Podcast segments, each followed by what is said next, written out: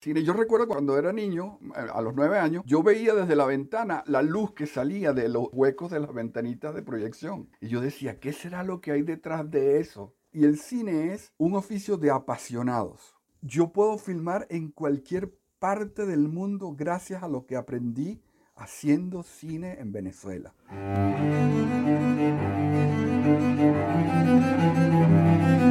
Voces del cine venezolano, una mirada crítica y reflexiva hacia el pasado de nuestro cine y un legado para las generaciones futuras en las voces de sus propios autores y protagonistas.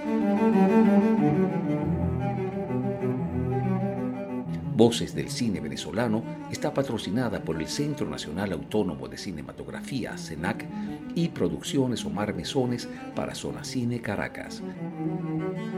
Y para el episodio de hoy contamos con la participación de nuestro invitado especial, Johnny Semeco. Y como siempre, quien les habla, su anfitrión, Omar Mesones.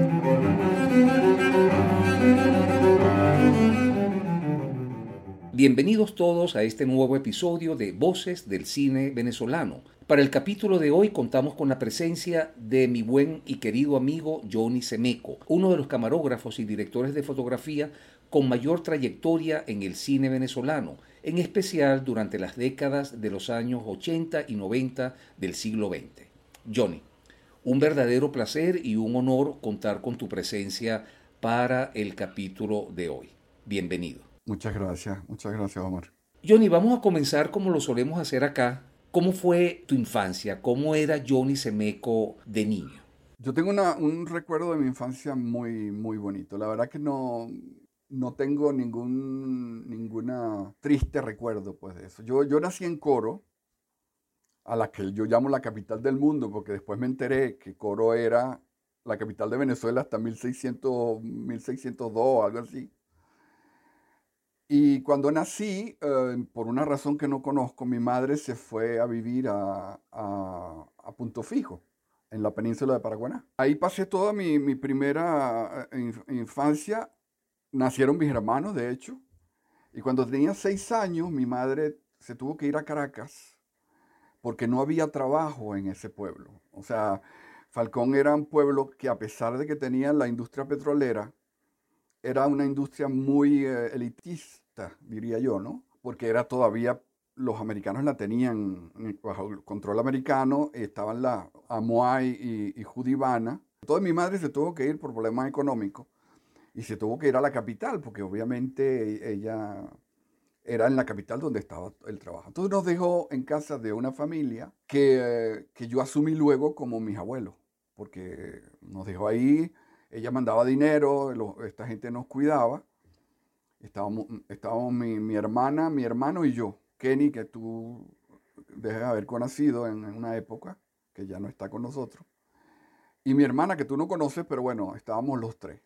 A los seis años, cuando empecé a vivir en Carirubana, que era una bahía de pescadores muy bonita, tengo recuerdos muy bonitos. Yo tenía unos amigos, nos íbamos a la playa los fines de semana, eh, a nadar, y nos montábamos en los, en las lanchitas que estaban ahí de pescadores, nos tirábamos al, mar otra vez, etc. Y vivíamos de esa manera. Cuando tuve nueve años, tuve mi primer encuentro con el cine, de una manera muy bonita. En el pueblo había una sala de cine, mejor dicho, un, sí, un, sí, un, cine, pues que llamamos nosotros. Era a cielo descubierto, porque no tenía techo. En ese pueblo de Falcón nunca llovía, entonces ese cine no tenía techo, no hacía falta. Y al lado del cine había un gran edificio que era donde se guardaban las redes de los pescadores. Entonces el grupo de, niños eh, que estábamos juntos, amiguitos, ah, nos íbamos a ese edificio, entrábamos y subíamos al segundo piso y las ventanas de ese piso daban al cine. Y ahí veíamos películas escondidos, éramos ocho, cinco, seis, depende del día, ¿no? Veíamos las películas a través de la ventana, porque obviamente no teníamos dinero para pagar una entrada, a pesar de que el cine era muy barato, no teníamos dinero. Muchas veces venía el dueño del cine, eh, se montaba y no sé qué, y nos pegaba gritos y salíamos todos corriendo, pero al día siguiente estábamos ahí porque era la única diversión que teníamos. Eh, eh, había el cine, había muy pocos televisores en la época, y los que había eh, teníamos que hacer lo mismo, verlo a través de la ventana de las casas, porque no nos dejaban entrar, por supuesto. Entonces veíamos el televisor, muchos eran en blanco y negro, además en la época del color eh, era, había el color, pero la gente tenía televisores antiguos en blanco y negro, etc. Entonces, bueno, esa fue mi primera, uh, ¿cómo se dice?, acercamiento al cine, la primera vez que yo vi el cine. Cuando terminé mi, mi, escuela primaria y tenía 12 años, un día estaba en la sala en, eh, viendo a través de la reja del cine, estaba viendo lo que, lo que iban a pasar en la semana. Era muy bonito porque ponían lunes, martes, miércoles, jueves, viernes, y ponían un afiche porque cada día había una película diferente. Entonces cada día se proyectaba una película diferente. Yo supongo que ese era el último cine de todo Venezuela, donde llegaba la última película, porque era, era, era de verdad el, último hueco de Venezuela. O sea, Imagínate, era al occidente, en la península de Paraguaná, en un pueblito, una bahía de pescadores. Entonces, bueno, y ese cine, yo no sé por qué razón existía, era un cine enorme además. Bueno, enorme porque tengo el recuerdo de niño, por supuesto. Supongo que era, no era tan enorme. Entonces ese día, cuando estaba viendo las, los afiches de las películas que pasaban en la semana, veo que llega el proyecto, bueno, veo que llega un señor con unas bolsas, que dentro de esas bolsas estaban los rollos de la película que se iba a proyectar esa misma noche.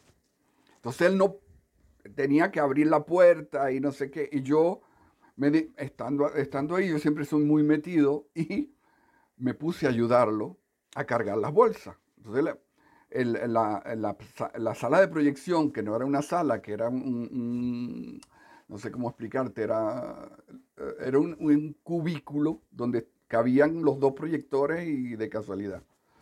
Entonces llegamos hasta esa sala, yo lo ayudé a poner las, las bolsas y me sorprendí de ver dos enormes proyectores de arco de la época. Y me quedé como ensimismado viendo eso. Y el Señor se dio cuenta de, de que me interesó eso, ¿no? Y aprovechándose de mí, porque era un poco eso, me dijo, tú no quieres ser mi aprendiz, porque bueno, necesito ayuda, viste que tengo que cargar bolsas y a veces necesito que me ayuden. No quieres ser mi aprendiz, yo no te puedo pagar, pero lo que te puedo prometer es que vas a aprender el oficio de proyeccionista. Y eso a lo mejor en el futuro te puede servir. Entonces, claro, yo dije, ¿por qué no? Eh, eso me daba algo que hacer y de verdad que me interesaron esos dos proyectores que eran como dos cañones que iban directo a la pantalla de, cine. Yo recuerdo cuando, cuando era niño, a los nueve años, yo veía desde la ventana la luz que salía de los huecos de las ventanitas de proyección. Y yo decía, ¿qué será lo que hay detrás de eso? O sea, en mi imaginación de niño. Y, bueno, nada, acepté. Bueno, ahí veía las películas, claro, de gratis. Eh, las veía a través de la ventanita y veía películas. Yo llegué a ver eh, a los 12 años la Naranja Mecánica, por ejemplo o Le Balsos, que era una película francesa casi porno. También vi muchas películas mexicanas del Santo, por ejemplo, o sea, El Santo contra los fantasmas, porque llegaban las películas de todo tipo, veía películas francesas, americanas. Yo recuerdo haber visto una que se llamaba 20.000 eh, leguas de viaje submarino, que era una película en Technicolor, o sea, de la época. Y esa de 20.000 leguas de viaje submarino la cuento porque tiene que ver con una anécdota que voy a contar más adelante. A veces se rompían las películas, muchas veces se rompían, porque eh, te digo, era el, último eh, rincón de Venezuela. esos rollos habían pasado por todas las salas de cine de Venezuela y cuando llegaban a la nuestra, estaban bastante destruidas, pues. Entonces a veces se rompían en plena proyección. La gente empezaba a gritar, devuélveme mi, entrada, no sé qué, lo que pasaba en los cines nuestros. Y el señor corriendo sacaba los rollos, rompía lo que se había roto, lo tiraba por una ventanita y pegaba con una empatadora que años después me di cuenta que era una empatadora de montaje, que era una cosa donde ponías los dos rollos y con, con, tape eh, transparente volvías a pegar la película, volví a poner la, la, película en los rollos y arrancaba de nuevo. E, ese pueblo a mí me, me, me, gustó mucho, pues. Y una de las películas que mucho más adelante vi, que, que era Cinema Paradiso, me hizo llorar mucho porque me recordó esa historia, ese pueblo, el, proyeccionista. Incluso hacía tanto calor en los proyectores que, que él usaba la camiseta que usaba el, hombre de Cinema Paradiso, que era un guardacamisa, ¿te acuerdas? Y, bueno, nada, esa película a mí me, me tocó mucho porque se parecía mucho a la historia que yo había vivido, pues, de alguna manera. Hasta ahí llego, eh, ya cuando uh, mi madre en un momento se estabilizó económicamente en Caracas y nos llevó a Caracas. Yo llegué a Caracas, tendría 13 años, una cosa así, y me inscribieron en el Carlos Sublet, que fue donde hice mi bachillerato completo.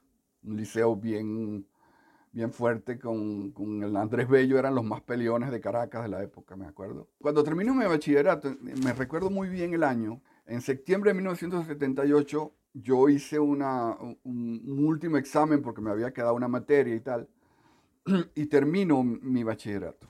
Entonces eh, tenía que buscar trabajo porque mi madre necesitaba ayuda pues económica antes de entrar a la universidad. Entonces, en esa época habían los, famosos trabajos de banco, que eran los office boy, ¿te acuerdas del nombre que le ponían? El office boy, que trabaja en un banco de aprendiz. Y yo, eso no me, no me atraía mucho. Y tenía un amigo que conocía a un, al dueño de animación, que era Mauricio Anteri, y a su hermano, que era Fabio Anteri, que era el gerente. Él conocía más a Fabio y habla con Fabio Anteri y yo entro a trabajar, o sea, me ponen como aprendiz en, animación con un salario bastante mínimo, que luego se convirtió en un salario, o sea, me, me, convertí en un asalariado porque ellos vieron que trabajaba bien y que me gustaba mi trabajo y ya me quedé en animación durante un año y medio, dos años. Allí aprendí todo lo básico de, del cine. Yo fui maquinista, electricista, asistente de cámara, éramos cuatro personas y hacíamos algo así como 40 comerciales al año, porque era la época en, que Venezuela se hacía mucho, mucha publicidad, era una cosa de publicidad. Y Mauricio era el especialista de la animación, entonces todo lo que eran cosas de animación, eh, eh, eh, esa compañía lo hacía. incluso hacía, hacía títulos de películas, porque ellos tenían la tituladora, tenían la truca, o sea, tenían todo el sistema y había un, departamento de animación donde con, con acetato se dibujaba al estilo Walt Disney de los años 50, o sea, igualito. En ese barrio, el barrio de Cebucán, estaban instaladas todas las compañías de cine, sobre todo de publicidad, porque en la época era publicidad. De hecho, animación estaba frente a Bolívar Film, que era la más grande de esa zona, pero alrededor de, esas, de esa zona habían por lo menos seis o siete compañías, muy, muy importantes al lado de animación había una pequeña compañía que era, se llamaba uh, Julio Garbi. No sé si recuerdas a ese personaje. Eh, para mí era un, genio ese señor. Y yo, como estaba, porque yo soy totalmente autodidacta, porque como terminé mi bachillerato y nunca, nunca seguí la carrera, nunca seguí, porque yo iba a estudiar comunicación social, versión periodismo, pero nunca seguí la carrera porque no había escuelas de cine en Venezuela, porque esa era la otra. Aunque me hubiese gustado entrar en una escuela de cine, no había. Lo, más que se acercaba a una escuela de cine era la, carrera de comunicación social, que era justamente, y versión periodismo, que era lo más cercano que teníamos. Entonces yo me, me, pegué a Julio y, y, cada vez que tenía una duda me iba y me sentaba con él le preguntaba y con él aprendí la óptica, aprendí cómo funcionaban las cámaras, qué era la colorimetría, de por qué el sonido iba aparte con la pizarra, todo, toda la base del cine, que era lo mismo que ir a una escuela, solo que con un maestro maravilloso como era Julio Garbi. Creo que él fue maestro de muchos, muchos cineastas de nuestra generación, porque yo recuerdo que todos íbamos a preguntarle algo, todos íbamos. Yo lo invitaba a veces a comer al Inca, y yo veía cómo mientras estábamos comiendo, veía a alguien y decía, pues, don Julio, ¿y, qué hago con esto? Y don Julio, el tío casi que no podía comer porque todo el mundo le preguntaba algo. Era, era impresionante. Ese señor para mí fue muy, muy especial. Yo, yo lo llamaba el maestro, el maestro Garby porque era como le decían en, el, en, la, en, la, en la cuadra En la cuadra cinematográfica de Cebucán le decían el maestro Garvey. Vamos a hablar con el maestro Garvey, decían. Para mí era un gurú. Eso no lo decía yo en la época porque yo esa palabra no la conocía, pero para mí era el gurú, el gurú del señor Garvey. Ahora que lo pienso con los años que tengo de experiencia, era un gurú para nosotros. Pues. En animación conocí a un director de fotografía argentino que se llamaba Esteban Pablo Curtalón, que le decían el pucho. El pucho porque fumaba mucho y en Argentina el cigarrillo es el pucho. Pues. Entonces él se, exilió de, de, Argentina porque, por problemas políticos, me imagino. Era la época de la dictadura en Argentina y se vino a, vivir en Venezuela. Muchos, muchos sureños, argentinos, chilenos se vinieron a, Pablo de la Barra, Pucho, o sea, mucha gente vino a vivir en Venezuela. Y este, este señor me enseñó muchas cosas de las que aprendí en, animación. Una de las cosas que aprendí sobre todo era el respeto por el, por el oficio, que me sirvió de mucho luego en mi carrera, incluso en Francia, cuando fui a Francia, porque es verdad que cuando alguien respeta el cine, cuando tú respetas a la gente, la gente te respeta. Eso es una, ley de vida, digo yo. Entonces, bueno, em, este señor eh, me enseñó todo y un día se quiso ir a hacer cine de largometraje. Le ofrecieron una película que se llamaba La Boda y ya éramos bastante amiguitos y él me llevó y me dijo, yo no te, no te quieres venir conmigo a hacer esta película como asistente de cámara, cargando chasis. Y yo, por supuesto, renunciamos los dos a, animación y me fui a hacer esa película con él. Fue mi primera película de largometraje en Venezuela. La boda, en un estudio inventado porque era un, un, antiguo cine que se llamaba eh, Cine Canaima, que es donde está ahora el Cubo de Cristal, creo que se llama, que es un gran edificio ahí. Y entonces antes de que destruyeran el, eh, porque eso era la sede del Cine Canaima, ese edificio. Antes de que destruyeran el edificio para construir eso, eh, lograron alquilar eh, lo que era la sala de, o sea, la, sala de cine, le quitaron todos los sillas y construyeron el estudio de la boda. Después de esa primera película tuya, La boda, de Telma Gurgelles, creo que viene Caballo Salvaje, de Joaquín Cortés. Bueno, luego, luego de, hacer la boda, eh, Pucho eh, consigue otra película que, con Joaquín Cortés que se llamaba Caballo Salvaje. Joaquín era muy famoso porque había hecho un documental que ganó muchos premios. Él era muy eh, independiente, él hacía sus documentales él solo. Entonces él hizo un documental que se llamaba El Domador, que ganó muchos premios, ganó el premio del Festival de Mérida, creo, si no me equivoco. Y esta película era una película de ficción que él quería hacer y también la hicimos con muy pocos recursos. Era Pucho, Joaquín, yo, eh, estaban los actores, habíamos, la hicimos como cinco personas y todos los demás eran actores de, Los Llanos. Entonces hicimos esa película con Joaquín. Y Joaquín es, importante también porque eh, uno de los cursos que hice de cine en Venezuela fue el segundo taller cinematográfico del CONAC, creo que se llamaba donde Joaquín era un, el profesor principal y hicimos un cortometraje que se llamaba Los Golpes Bajos. Era un grupo de 8 o 10 personas, de los cuales hay, hay, Edgar Narváez, creo que estaba allí. Hay una generación que salió de, de ese taller. Entonces eh, Joaquín era el profesor y fue bastante bueno. Era muy, muy, muy rígido, pero muy buen profesor, la verdad. Luego de, esa película hice una película contigo, por cierto, con Omar Mesone, que estaba en producción. Esa, y esa fue la primera película en la que yo trabajaba, que me había reclutado Antonio Almeida, justamente también de los talleres de realización del CONAT, que, creo que vale la pena decirlo, Johnny, también allí se formó una generación de, cineastas en esos talleres del, del CONAT. Entonces, bueno, ahí coincidimos nosotros por primera vez en, una película, que fue mi primera película, y bueno, y de allí nos hicimos grandes amigos. Exactamente. En esa película nos conocimos, porque además era una película muy, muy especial. O sea, Carlos Carrero se llamaba el actor. Carlos Carrero, el actor. Carlos Carrero, que era, tenía un talento ese hombre impresionante. No sé qué pasó después con él, pero y eh, el, otro, el otro actor era um, Asdrúbal Melende, que también era un actor muy, muy bueno. Bueno, en esa película, tú recuerdas que nos metieron en, un hotelito que estaba en la encrucijada que, que va hacia, eh, hacia Puerto Cabello y a Morón. Ese, ese era, en la época, era como la última estación de servicio que quedaba y era muy famosa porque todo el mundo se paraba allí, todo el mundo. Entonces, el dueño, que debe haber sido un, italiano, porque no recuerdo muy bien, tenía además de la estación de servicio un restaurante y un hotel.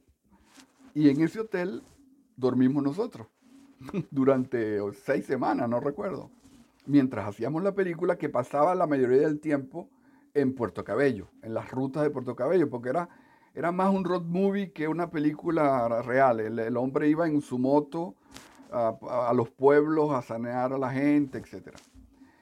Y ahí nos conocimos tú y yo y fue, fue una experiencia muy bonita. Yo recuerdo, todavía tengo muy, muy, muchos bonitos recuerdos de esa película.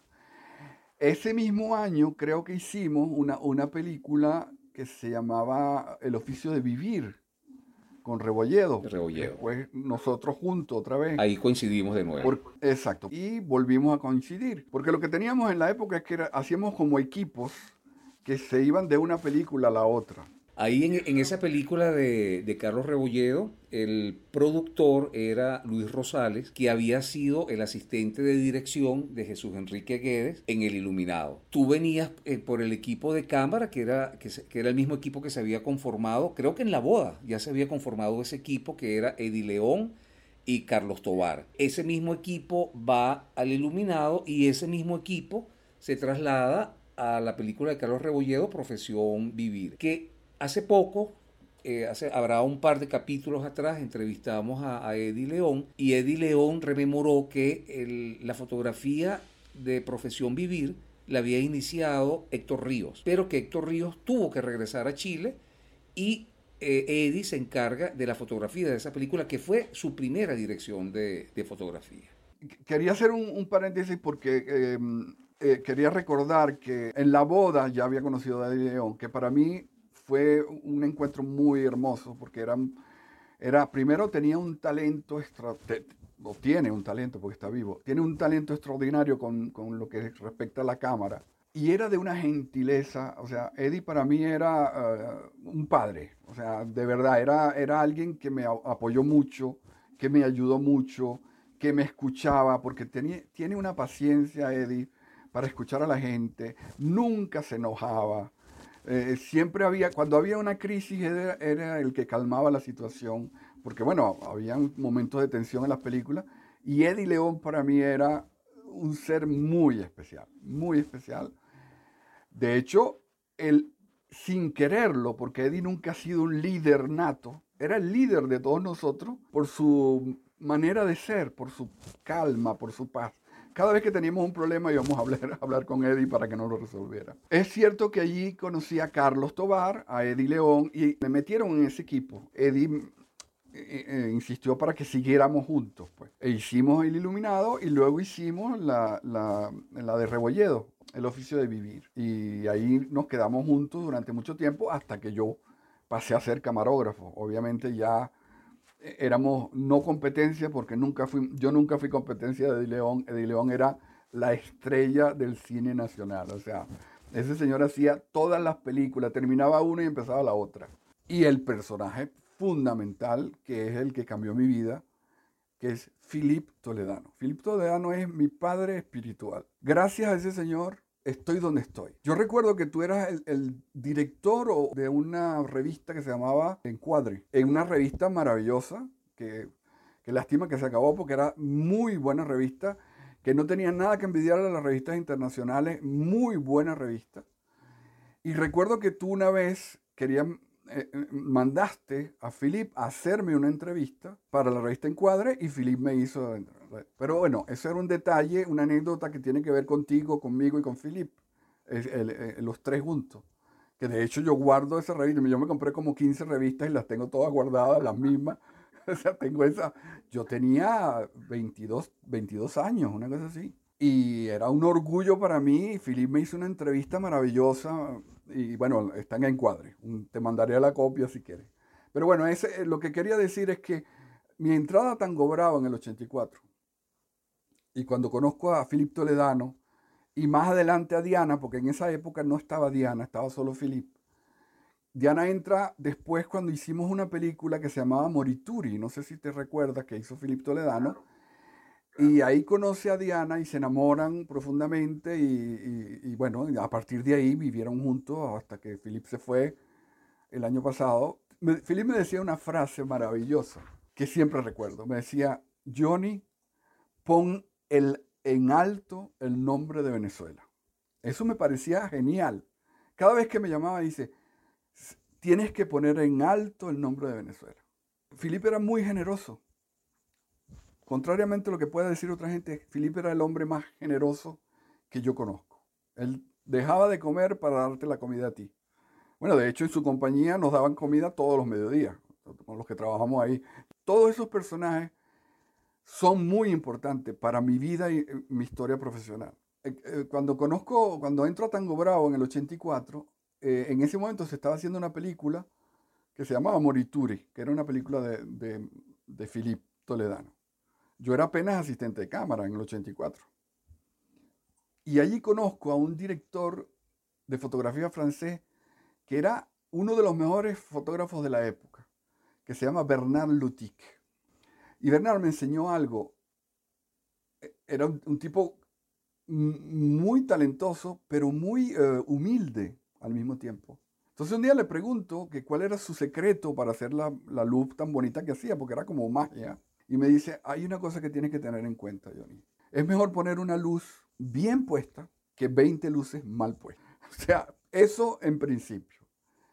Años después yo entendí ese proceso en el proceso de, la formación de una persona en el oficio, hay un, para mí hay etapas que vas pasando, ¿no? La primera etapa es la, etapa técnica, donde todo lo que te importa es eh, cuál es el último aparato que salió, eh, cuál es la última luz que salió, te pasas la vida midiendo eh, con el fotómetro, cuando, cuando se usaba el fotómetro, ahora ya casi no se usa, para saber si la luz está buena, etcétera, etcétera. Y llega un momento en esa, en esa etapa de tu vida que hay un declic, hay un botón y no sé cómo ocurre y que, que pasas de esa etapa de donde la técnica es muy importante a una etapa donde la creación es lo más importante. Donde ya no te importa si es la última cámara, te da igual que estén filmando con un, con un teléfono o, o, con la última cámara, da igual. Lo que tú quieres es que tu trabajo lograr hacer tu trabajo eh, lo mejor posible. Y no te, no te enredas con la parte técnica, en la parte de creación. Yo pasé dos años trabajando con Philippe y agradezco mucho a, Philippe porque tenía una producción francesa que él iba a dirigir y me dio la oportunidad de hacer la dirección de fotografía de esa película. Y esa película, extrañamente, me abrió las puertas en Europa porque empezaron a hablar de ese fotógrafo venezolano que vivía en Venezuela, que era capaz de hacer fotografía, pero que además era local, que para eso los productores les encanta porque pagaban menos, o sea, no, no pagaban menos salario, pero pagaban menos impuestos, menos cargas sociales, menos seguridad social. Me pagaban el mismo salario, pero ellos se ahorraban la mitad de todo lo demás. Entonces era maravilloso tener un tío que vivía en el país, este, que funcionaba y que, y que además eh, eh, eh, les costaba menos. Pues.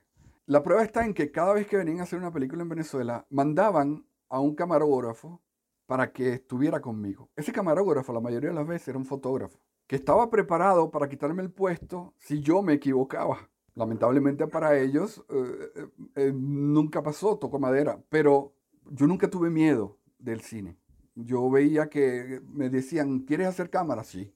¿Quieres hacer fotografía? Sí. O sea, yo nunca tuve miedo. Y probablemente eso es porque nunca hice una escuela de cine, sino que aprendí. Sí, eh, eh, yo, yo analizando la historia digo, pero ¿por qué yo fui tan arriesgado? Y yo estoy seguro que tiene que ver con que nunca me imaginé que lo que estaba haciendo era muy importante. Yo lo, lo hacía porque lo sentía. Dicho en el mejor sentido, ¿no? La, inocencia es temeraria, Johnny. Exactamente. Yo era tan inocente de lo que estaba haciendo, un día un productor francés me dijo, tú sabes que si tú te equivocas, perdemos 150 mil francos. Quería hablar de la parte de Román, porque Román para mí fue muy importante también. aparte de que hice seis películas con él, eh, empecé en el 84 como asistente de cámara y terminé como director de fotografía. Yo con Román hice toda la, la cúspide, o sea, empecé como asistente de cámara en, en, en, ¿cómo se llamaba? En Cangrejo 2. En Cangrejo 2 hice asistente de cámara Luego hice la primera película como camarógrafo, que fue Ratón en Ferretería, y terminé en Pandemonium como director de fotografía. O sea, yo hice con Román todo el camino que se hace para llegar al director de fotografía. E, eso para mí es muy importante porque es como un ejemplo eh, palpable de, lo que es esa historia. Pues yo con él hice todo el camino, eh, desde asistente hasta director de fotografía. En las películas que hice con Román hay dos películas que son particularmente muy importantes para mí, que es Manon y La Oveja Negra, que creo que, eh, a mi humilde opinión, La Oveja Negra y, y, Pandemonium también son dos de las mejores películas de Román. Yo no he visto las últimas, pero de esa generación, para mí son de las dos mejores. Ahí eh, eh, es muy importante porque yo conocí a un personaje que se llama Javier Aguirre Sarobe, que es un director de fotografía español muy talentoso. este, este personaje, Javier, para mí fue muy, muy importante porque la manera como filmaba las películas, de hecho Román lo adoraba también, era muy, eh, muy bonita porque era contrastada, pero suave a la vez. Los contrastes de Javier, hay sombras, pero la sombra es muy suave. No es la sombra de una luz directa que te hace la sombra de la nariz, no. La nariz tiene una sombra, pero diluida. Entonces los contrastes son muy bonitos, porque él trabaja con mucha luz rebotada y mucha luz, no sé qué. Y además hicimos una amistad muy bonita. O sea, yo cuando tuve el accidente en París, eh, Javier estaba filmando en París y me llamó al hospital. Me dijo, ¿qué te pasó? ¿Cómo, cómo es eso que estás en el hospital? Bueno, X. Tenemos una relación muy bonita. Entonces, eh, Javier eh, para mí es, como tú me preguntabas, ¿quién, quién te, te inspira? Bueno, Javier me inspira. Creo que es la única película que dirigiste, corrígeme si me equivoco, pero me gustaría que nos hablaras de, tu cortometraje ficción que tiene un nombre muy peculiar. Y no se casaron y no tuvieron hijos y no fueron felices. El título de la película eh, viene de, las historias de cuentos de hadas. Porque siempre al final de las historias de cuentos de hadas dicen, y se casaron y tuvieron hijos y vivieron felices para siempre. Entonces yo dije, esta es una, una película, una tragedia una comedia pero tragedia al mismo tiempo, y un cortometraje. Mucha gente me pregunta por qué nunca dirigí. Y ese, hice un intento con ese cortometraje que fue en el 89 y, y creo que lo hice para saber realmente si estaba interesado en la realización o no. Y, y, y, allí puse en práctica todos los conocimientos que había adquirido, porque en el 89 era todavía, estaba, estaba empezando apenas a hacer cámara y eh, ¿entiendes? Estaba todavía muy jojoto. Pero ahí puse, en ese corto puse en práctica todas las cosas que había aprendido. Fui el guionista con Narváez, fui director de fotografía, fui productor con Diana Sánchez, que me ayudó en eso, eh, en la dirección de arte y, la producción, y fui el director de la película. Entonces puse como en práctica todo lo que tenía que, que poner en práctica para saber qué es lo que me interesaba. Y fíjate que la, la vida es muy jodida el único premio que recibió esa película fue la fotografía. O sea, como, como diciéndome, eso es lo que tienes que hacer. Deja de inventar historia y haz fotografía. Entonces, bueno, ahí yo descubrí que no me interesaba otra cosa que ayudar a la gente a hacer sus películas, que es lo que yo considero que estoy haciendo. Es que yo me considero más cineasta que director de fotografía. Y tú me dirás, ¿cuál es la diferencia entre esas dos palabras? Sí, hay una diferencia muy grande. Un cineasta es el que ve la globalidad de una película, sea, sea el director o quien sea, es un cineasta porque ve la globalidad de, de todo lo que está haciendo en la película, la historia, la fotografía. Y un director de fotografía, que son los que ganan los premios, solo se ocupa de la, de la luz. Y le da igual que la historia sea buena, que la historia sea mala, que estén bien los actores o no estén bien los actores, le da lo mismo. Y no, no lo estoy criticando, ¿ah? hay una película de un, grupo que hacía películas de arte y ensayo. Se llama Festén. No sé si viste esa película. La película está hecha con Super 8, una cámara de Super 8. Estoy hablando de hace 30 años atrás, 40 años atrás. La imagen es pésima, horrorosa. Pero al cabo de 5 minutos, Omar, se te olvida la imagen. Yo siendo fotógrafo, que vi la imagen y me parecía espantosa, al cabo de 5 minutos, cuando entras en la historia, se te olvida la imagen. Johnny, en el año 1998 te vas para Francia. ¿Qué ocurre allí? ¿Cómo fue ese proceso? ¿Te fuiste por una película? ¿Te fuiste temporalmente? ¿Ya sabías que no ibas a regresar a Venezuela? ¿Cómo fue ese proceso? Cuando yo me fui a, Francia, gracias a Toledano, a Felipe Toledano, yo lo, nombro porque ese señor para mí ha sido el... Eh, nada, es mi, mi, padre espiritual. Pues, gracias a Felipe Toledano, haciendo, como te conté, la película que hice con él, que me dio el, la ¿cómo se dice? Que me dio la, posibilidad de, que, mm, de hacerme conocer en, Europa, en, Francia sobre todo, venían cada vez productores a hacer películas aquí. ¿Ok? Aquí no, en Venezuela, perdón. Venían productores a hacer películas en Venezuela. Yo las hacía, todo terminaba bien, pero todas las historias de las películas siempre son muy parecidas. Empiezan en Francia, porque la historia empieza en Francia, el tipo se toma un avión y se va a la selva. La mayoría eran comedias, ese tipo de cosas. Entonces yo tenía que ir a, Francia, o mejor dicho, que venir a Francia, a terminar la película, a hacer la, semana de rodaje donde empezaba la historia.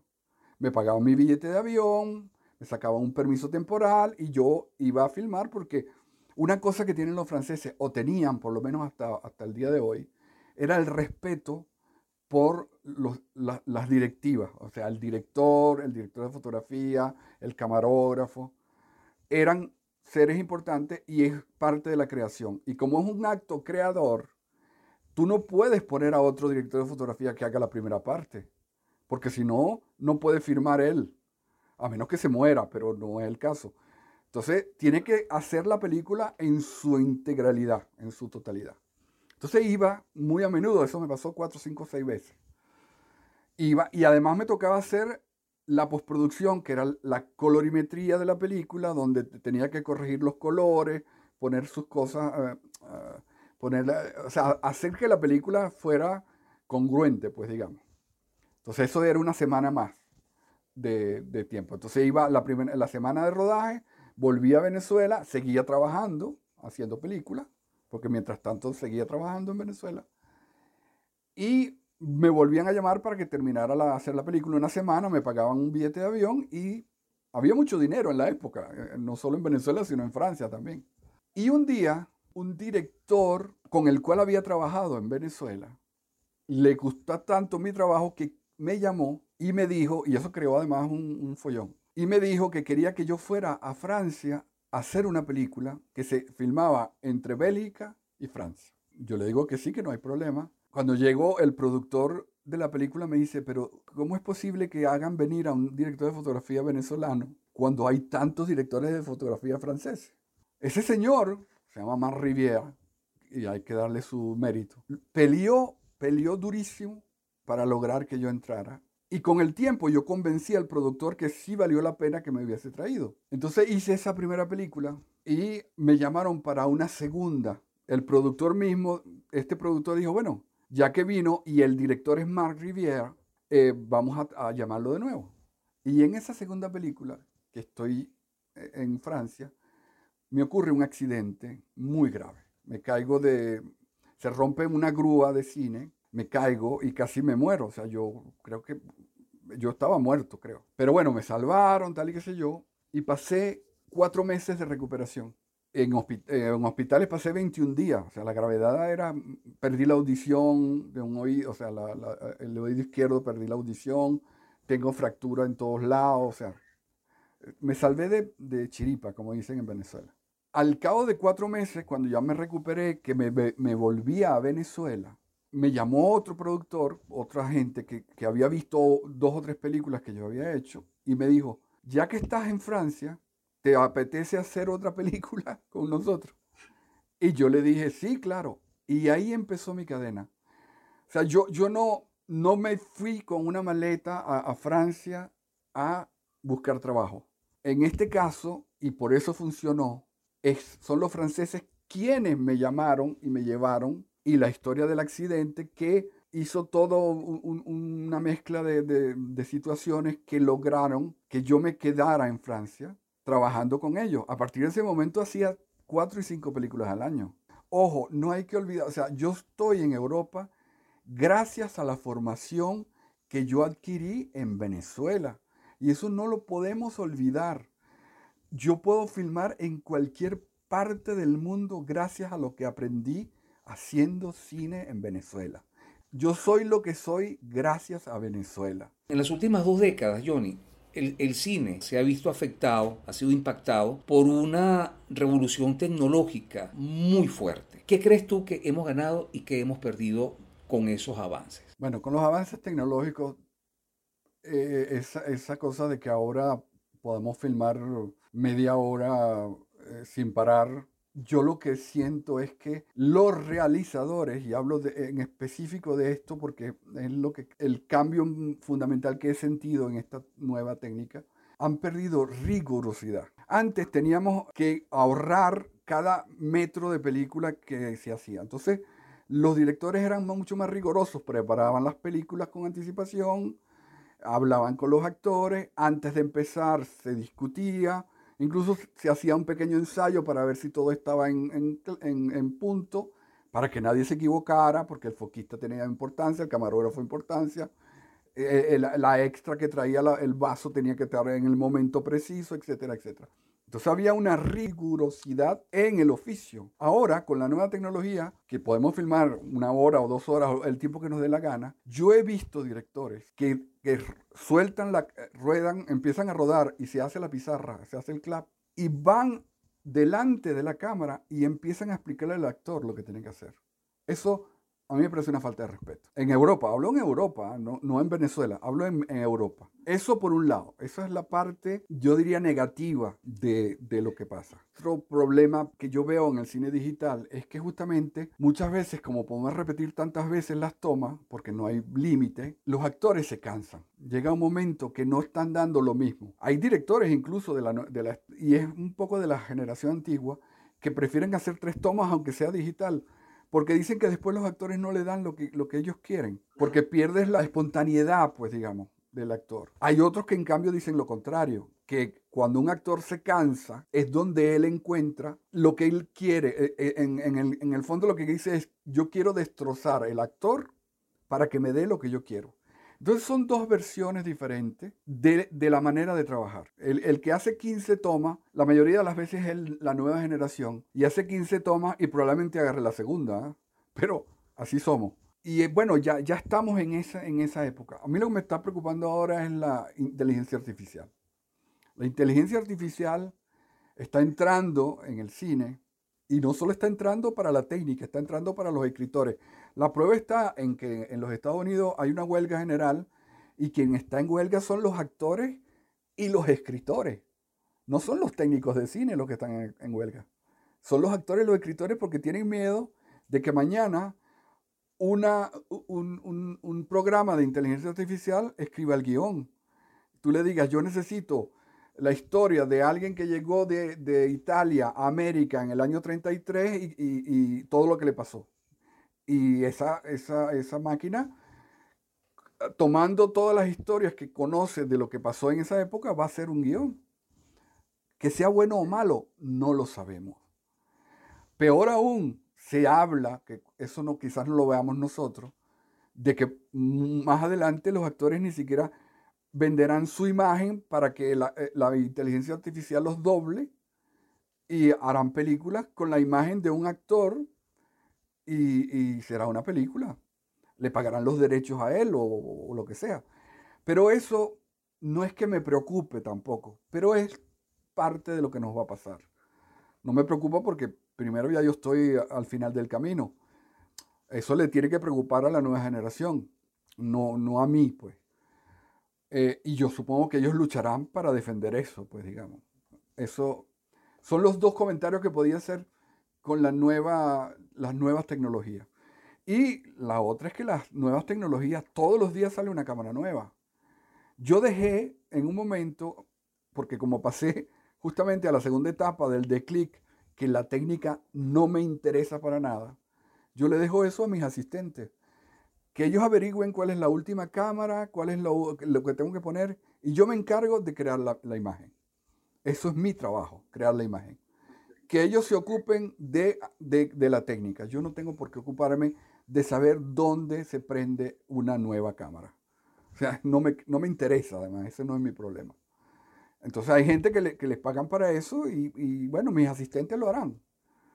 Y, si no, haré otra cosa. Pero mi, mi, problema está en crear una imagen con lo que me den. Me ponen la mejor cámara o el teléfono más barato y yo trataré de hacer lo mejor posible con esas dos cosas. Una de las cosas que ha cambiado es el respeto de aquel misterio que tenía la gente con el director de fotografía que nadie sabía lo que iba a haber detrás de eso, porque el único que sabía lo que, yo, lo que estaba haciendo era yo, o el director de fotografía que estuviera, y la gente no sabía y veía los roches y decía, sorpresa, vamos a ver qué pasa. ¿Ok? Hasta el mismo Román una vez me, lo dijo, vamos a ver qué pasa, me decía. Cuando, cuando hice la oveja negra, eh, la oveja negra, Pandemonium, cuando hice Pandemonium me dijo, vamos a ver Johnny, qué pasa, como era Román. Vamos a ver. Y cuando vio los primeros roches, se calmó, porque le gustó lo que estaba haciendo, porque obviamente, de alguna manera, yo estaba imitando a Javier, imitándolo en el buen sentido de la palabra, porque yo había trabajado las últimas películas con Javier y obviamente me tocó, trabajé con un fotógrafo mexicano que se llamaba Ángel Godet también, eh, que no lo mencioné porque era una película, de, era la película que hicimos de Alberto Carnevali en Nueva York una parte en Nueva York y otra parte en Venezuela. Johnny, estamos hablando ahorita de Los Años del Miedo, dirigida por Miguel Ángel Landa. Que era producida por Román, eh, por cine, no me acuerdo la compañía de Román. Gente de cine. Gente de cine. Ahí trabajé con un fotógrafo que a mí me pasó un poco lo que le pasó a Eddie León, porque ese fotógrafo al llegar de, Nueva York a Venezuela, le dio hepatitis. Hepatitis y lo tuvieron que encerrar en el hotel y no se podía mover, pues se podía morir. La hepatitis muy grave. Entonces pasó una semana y yo recuerdo haber ido al hotel y él me entregó el fotómetro y me dijo, Johnny, tú eres mi mano derecha, a ti, yo era el camarógrafo, a ti te toca seguir durante esta semana que voy a estar aquí. Y me dio una, unas ideas ahí y me tocaron las, las escenas más jodidas de la película, que eran escenas de noche, con lluvia, cuando él se, se escapaba por los techos bueno, yo estaba asustadísimo, pero lo logré salvar, la verdad. Creo que Miguel Ángel estaba contento y no sé qué. Y, obviamente también venía de los aprendizajes de Javier, las, indicaciones que me, había dado Ángel Godet, que era un fotógrafo mexicano muy conocido. Y bueno, yo me pasó como a, Eddie. Yo hice parte de la película. Yo no aparezco en los créditos como director de fotografía porque eh, los créditos son de Ángel Godet, que hizo la película en, Nueva York y, después se recuperó y hizo dos o tres semanas que quedaban. Pero yo hice una buena parte de la película, hice casi dos semanas de, rodaje, porque eran 15 días de, de reposo absoluto, que Ángel no podía ni moverse. Johnny, tú pasas de asistente de cámara a foquista, pero solamente hiciste de foquista en una sola película, en Cangrejo 2, de Román Chalbot. ¿Cómo fue eso? Yo era el peor foquista de Venezuela. Yo hice una película como foquista. O sea, yo, yo pasé de asistente de cámara, hice eh, eh, Cangrejo 2 como foquista. Era Yunis, eh, Yunis, el director de fotografía, Ricardo Yunis, y yo era foquista. Y yo, bueno, y Ricardo Yunis era generosísimo, porque trabajaba 5 o 6 de diafragma. O sea que yo no, yo no peleé un foco porque con 5 o 6 de diafragma y en exterior era 11 de diafragma. En interior era 5 o 6, porque Ricardo metía luces, porque era su técnica, pues era su, que, además yo lo respeto mucho. Y, y trabajé varias veces con él. Pero fue la única película que yo hice como foquista. Yo era muy malo. Yo no sabía medir 30 metros. Yo no sabía dónde estaban 30 metros ni 2 centímetros. Me daba igual. Por eso adelanté mi proceso como camarógrafo, porque es que, es, lo que es, lo que Henry no entendió nunca. Yo, yo le dije una vez, Henry, tú sabes hacer foco. Yo no puedo ser foquista. No sé hacerlo. Entonces, mi único paso es de uno de aquí al otro paso. Yo no puedo pasar por foquista porque me muero. No solo me muero, me echan del, del oficio. Eso, eso es una cosa importante decirlo porque yo lo discutí con Henry una vez yo creo que cuando le dije eso, Henry lo entendió y después éramos, eh, eh, trabajamos juntos y muy bonito. Porque él entendió, y yo, no yo soy muy malo, Henry. ¿Qué, ¿Qué, quieres que te diga? O sea, yo, soy el peor foquista que, que, ha nacido en este planeta. O sea, yo no sé cuántos son dos centímetros. Y en cambio tú eres una estrella. Tú puedes pasar el resto de tu vida eh, haciendo foco y nunca dejarás de trabajar. ¿Entiendes? Claro, eso no era la idea de él. Pero lo que quiero decir es, eso fue lo que me, me empujó a mí. A la primera vez que vi una cámara la agarré y la segunda vez que vi un fotómetro lo agarré. Porque después me di cuenta que la cámara me gustaba mucho y no era un problema. La cámara, como tú dijiste en un momento, para mí era parte de mi cuerpo, parte de mis ojos. Yo recuerdo que como director de fotografía en Francia teníamos dos cámaras o tres cámaras y me tocaba hacer una cámara. Y las repeticiones, o sea, los ensayos los hacía mi asistente mientras yo preparaba las luces y cuando me tocaba filmar, llegaba, agarraba la cámara y filmaba. Y no había visto ningún ensayo, pero era, era obvio lo que tenía que hacer. O sea, para mí era obvio. Hay gente que no lo es. Que era un poco lo que le pasaba a Eddie León. Eddie León era igualito. Eddie León iba, se iba a caminar y regresaba, porque a veces se fastidiaba de que hablaban mucha pendejada. Se iba a, a caminar, regresaba, se montaba en la cámara y hacía la escena. Y no tenía que preguntarle nada a nadie porque eh, la cámara era su cuerpo, era, era él, pues digamos. Entonces, eh, eh, eso, hay cosas que uno hace en este oficio que son innatas, otras no, pero, pero hay cosas que son innatas. La cámara para mí es innata. Yo hacía cámara en mano y, a mí los directores me decían, pero no sé, deja que se mueva un poquito porque parece que no fuera cámara en mano. Le dice, pero, pero si ese es el orgullo que tengo. Pero bueno, esos son chistes. ¿Por qué crees tú, Johnny, que se llega a la dirección de fotografía por la vía de la cámara y no de los eléctricos? Otro punto positivo de la nueva tecnología es que antes se pasaba de asistente de cámara a camarógrafo y de camarógrafo a director de fotografía. Era el camino lógico porque conocías de óptica, conocías de laboratorio, conocías de química, y era importante conocer esas cosas, porque si no las conocías no podías saber lo que necesitabas hacer o no. Y la, y la óptica la conocías cuando eras foquista porque sabías la profundidad de campo y la hiperfocal y todo ese tipo de cosas. La cámara la conocías porque sabías que iba a 35 imágenes o a 60 o a 120 eh, y, dónde estaba tu plano focal. Y la dirección de fotografía venía porque veías al director de fotografía hacer su trabajo y los eléctricos ayudarlo.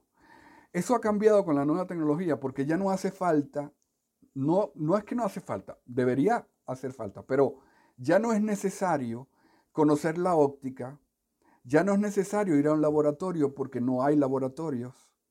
¿Entiendes? Antes yo, tuve que hacer cursos de laboratorio para saber que había la sustracción y la adición en la colorimetría que ahora no, eh, es lo mismo, pero es, totalmente electrónico y, digital. Así que lo que hay es el Da Vinci, unas máquinas maravillosas que hacen la colorimetría, que es el mismo laboratorio, pero no es físico, es totalmente digital. Entonces eso ha cambiado porque ahora los, los jefes de eléctrico se convierten en directores de fotografía. En Francia, hay cuatro o cinco directores. te voy a dar un ejemplo. Mi jefe de eléctrico, yo lo pasé a director de fotografía cuando, cuando me, di cuenta que él estaba preparado. Y hablé con un amigo productor, le dije, dale la oportunidad a este muchacho que él sabe lo que va a hacer. Y hizo su primera película y ahora no ha parado de trabajar. Y era mi jefe de eléctrico, pero tenía mucho talento. Era mi gaffer, sabía lo que estaba haciendo. Eh, los que pasan son sobre todo eso, los gaffers. Los que están haciendo luz no porque le pusiste un farol, sino porque sabe dónde lo pone y por qué lo pone. Y, cuánto debería tener y a qué distancia y, qué ángulo para contar una historia. Un director, un, jefe eléctrico que pasa a director de fotografía es el que se lee el guion. Los que no se leen el guion no pasan a director de fotografía porque no saben contar una historia. Y eso está pasando igual con los maquinistas.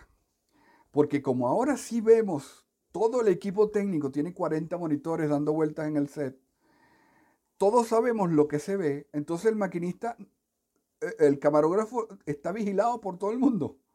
Cosa que no antes era más difícil pasar a camarógrafo porque tú eras el único que tenía el ojo y el único que sabía lo que habías visto. Yo recuerdo cuando era camarógrafo en Venezuela, Román Chalbó preguntarme, la decisión es tuya, Johnny, ¿la repetimos o no?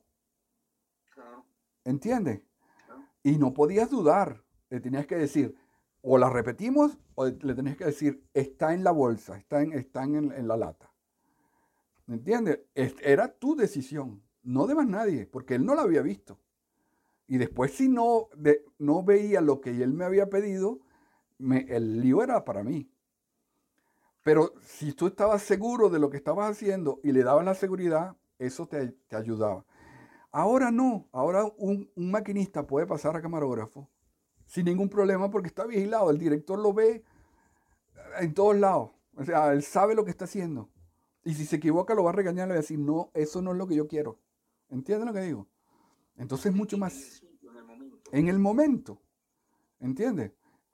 Eso no pasaba antes. Y por eso antes pasábamos por una línea de trabajo directa porque era, era la lógica. Bueno, Johnny, para cerrar, eh, me gustaría hacerte unas preguntas que son muy trilladas, no son para nada originales, pero que estoy seguro que nos van a ayudar a conocerte un poco mejor. Si tú tuvieras que, en determinada circunstancia, te hubieras obligado a escoger un libro, ¿qué, libro sería ese? Sin ninguna duda, La caída de Albert Camus. Ese libro para mí es el libro de, mi libro de cabecera. Es un libro que tiene 100 páginas, es de filosofía, es un monólogo, eh, me encanta. Y ese además es un libro que me lo regaló por primera vez Philip Toledano y como yo tengo un respeto tan grande por ese señor, se me quedó grabado y es mi libro de... Y sobre todo que yo he leído todo lo que es de Albert Camus y a mí me parece un escritor extraordinario.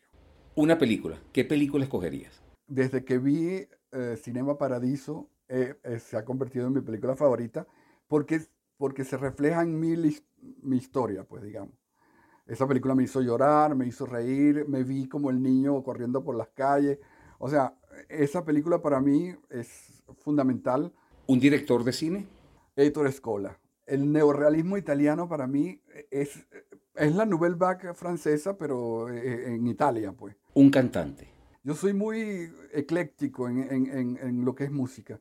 Yo, yo en mi casa, por darte un ejemplo, estoy solo y no prendo la radio, no prendo la televisión. Me gusta mi soledad. Mi... Eh, de noche, cuando me acuesto, pongo música clásica para relajarme y dormirme. Entonces no tengo así un cantante. Me gusta la salsa, me gusta la música pop. Un personaje de la historia que te gustaría conocer. Un personaje que quisiera conocer por razones que se me están creando en este momento, es Colón. Porque Colón hizo algo para nosotros muy importante. Yo no hablo de descubrimiento porque ahora está prohibido decirlo, pero el reencuentro de, ese, de Europa con América es, es muy importante. Y ese personaje me hubiese gustado vivir incluso en esa época. ¿Algo de lo que te arrepientes?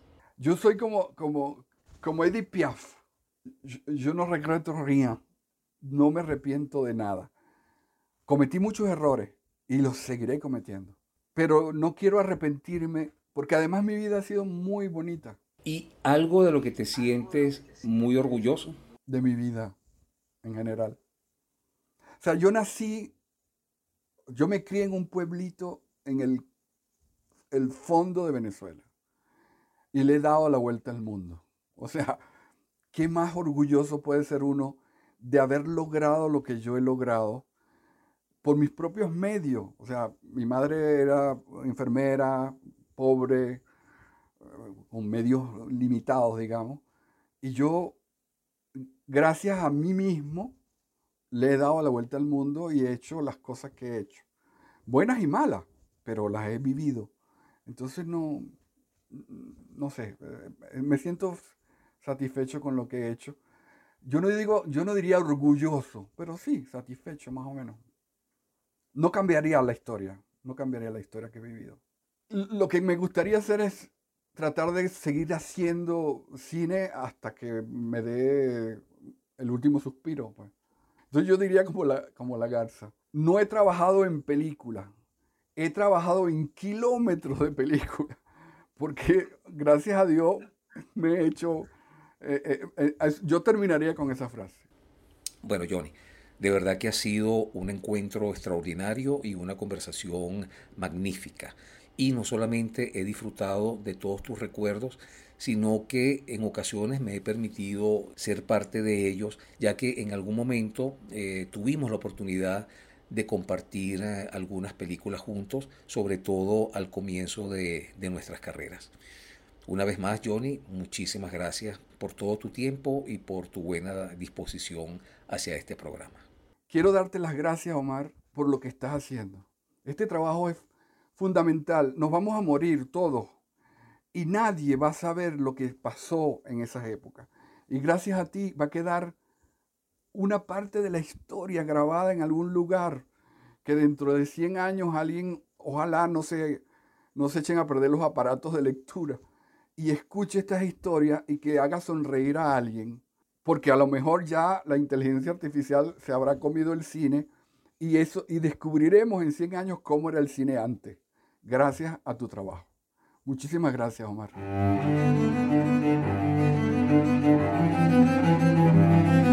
Voces del cine venezolano, una mirada crítica y reflexiva hacia el pasado de nuestro cine y un legado para las generaciones futuras en las voces de sus propios autores y protagonistas.